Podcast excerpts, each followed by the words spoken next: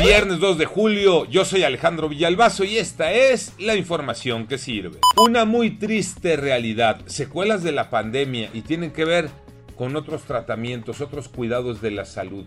Los trasplantes, sobre todo en niños, están en una situación crítica. Si el año pasado había pocos, en este no han mejorado las cosas. Mónica Barrera.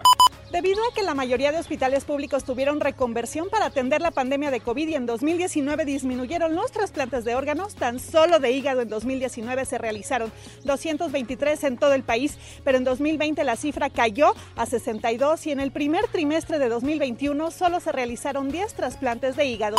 COVID-19 los números, Iñaki Manero. Y la numeralia va así, 201 muertos más en 24 horas.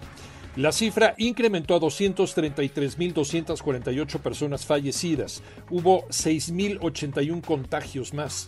Llegamos a 2.525.350 personas infectadas. Y escucha bien este dato. La Organización Panamericana de la Salud advirtió que el fin de la pandemia es todavía un futuro lejano para América Latina.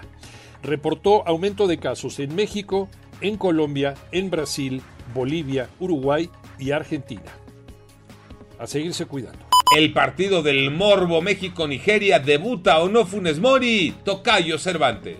Así es, Tocayo, por fin se dará el debut tan esperado de Rogelio Funes Mori, argentino naturalizado mexicano, otro más en la selección nacional. Ojalá le vaya bien, porque si le va bien, seguramente le irá bien a la selección nacional. Entonces su debut este sábado en el Memorial Coliseum de Los Ángeles, California, cuando México enfrente en partido de preparación a Nigeria, que por cierto será el último antes de encarar la Copa Oro la próxima semana. En esta lista destacan las bajas del capitán Andrés Guardado. En su lugar estará Eric Sánchez y la de Rodolfo Pizarro. Su lugar lo ocupará Efraín Álvarez. Yo soy Alejandro Villalbazo, nos escuchamos como todos los días de 6 a 10 de la mañana, 88.9 y en digital a través de iHeartRadio. Pásenla bien, muy bien, donde quiera que estén.